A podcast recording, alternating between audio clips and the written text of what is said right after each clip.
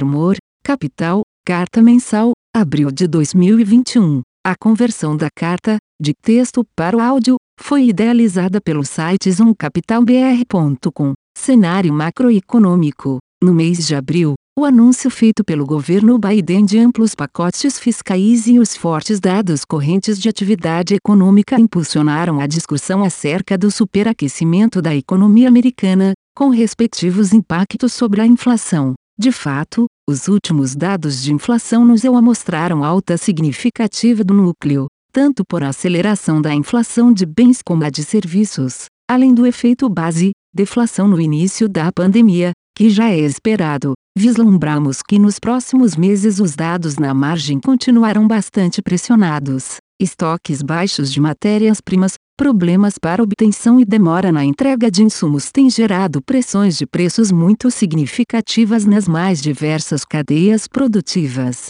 Na tentativa de mensurar esse efeito, construímos um heatmap com os índices de preços de várias sondagens, PMs, de manufatura e serviços no EUA. Alguns são indicadores de preços pagos e outros são indicadores de preços recebidos pelas principais empresas da economia americana. O heatmap mostra uma forte aceleração das pressões inflacionárias no EUA, inclusive mais intensas e disseminadas do que as verificadas em 2018. Interessante observar que as sinalizações do heatmap possuem uma boa correlação com movimentos do núcleo de inflação do PCI e também com os treasuries. Assim, Pode-se dizer que a sensação térmica de inflação no EUA está elevada e disseminada na economia e provavelmente essas pressões continuarão impactando os índices de inflação nos próximos meses. E, além de toda a pressão altista de custos verificada nesse heatmap como também nas últimas divulgações do PPI, haverá,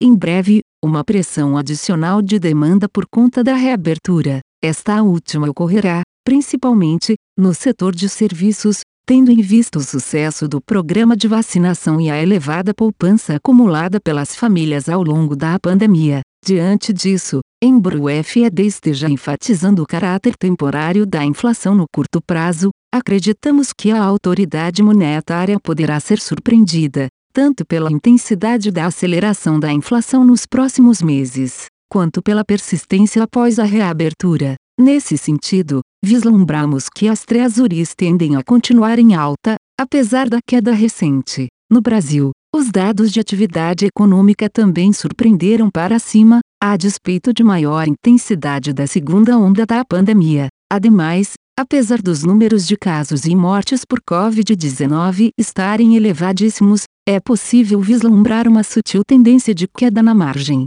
Sobre a questão do orçamento, o fato de ter se encontrado uma solução sem decretar o estado de calamidade acabou dando algum alívio para os mercados, por mais que tal solução esteja longe da ideal. Em suma, esse fluxo de dados um pouco melhores, inclusive fiscais, o forte resultado da balança comercial física de abril e a alta de commodities no mercado internacional tem contribuído para que o real mantenha uma boa performance relativa. Acreditamos que há elementos para manutenção desse bom desempenho, apesar do risco fiscal permanecer elevado e do risco político com a CPI em andamento, além do maior potencial de fluxo do exportador no pronto nos próximos meses em função do escoamento da safra, a perspectiva de um segundo trimestre menos negativa em termos de atividade econômica e a expectativa de um segundo semestre mais favorável, por conta da reabertura, também devem contribuir favoravelmente para ativos brasileiros.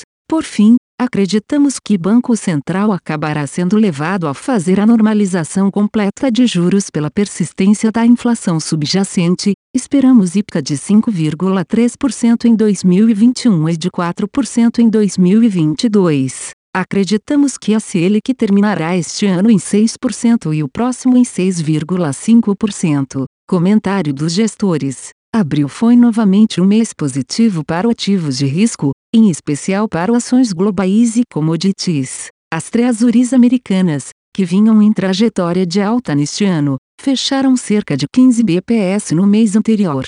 O clima externo positivo e a definição do orçamento para 2021, após meses de postergação, trouxeram alívio ao real e descompressão de prêmio na curva de juros no Brasil. Os fundos Armorashi, Saúde e Previdência encerraram o mês com alta de 3,01%, 1,51% e 1,09%, respectivamente. Os ganhos foram provenientes dos livros de renda variável, renda fixa global e renda fixa local, com perdas marginais em moedas. Adicionamos posições aplicadas em juros reais e encerramos a posição tomada em cupom cambial longo após atingir seu objetivo. Aumentamos a participação de estratégias de valor relativo no book de renda variável, com destaque para setor financeiro e commodities. Estamos sem posicionamento relevante em moedas no momento, operando preferencialmente de maneira tática. Fim. Armor Capital. A conversão da carta,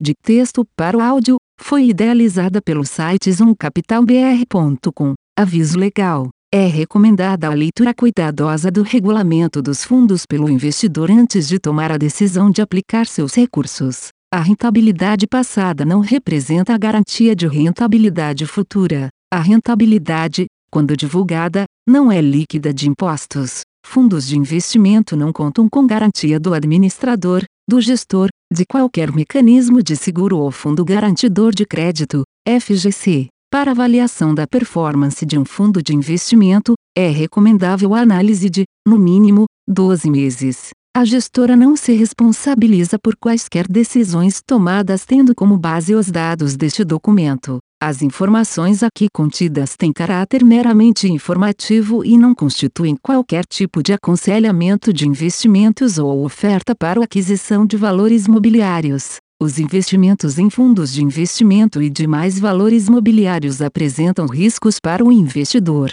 Os fundos de ações com renda variável podem estar expostos a significativa concentração em ativos de poucos emissores, com os riscos daí decorrentes.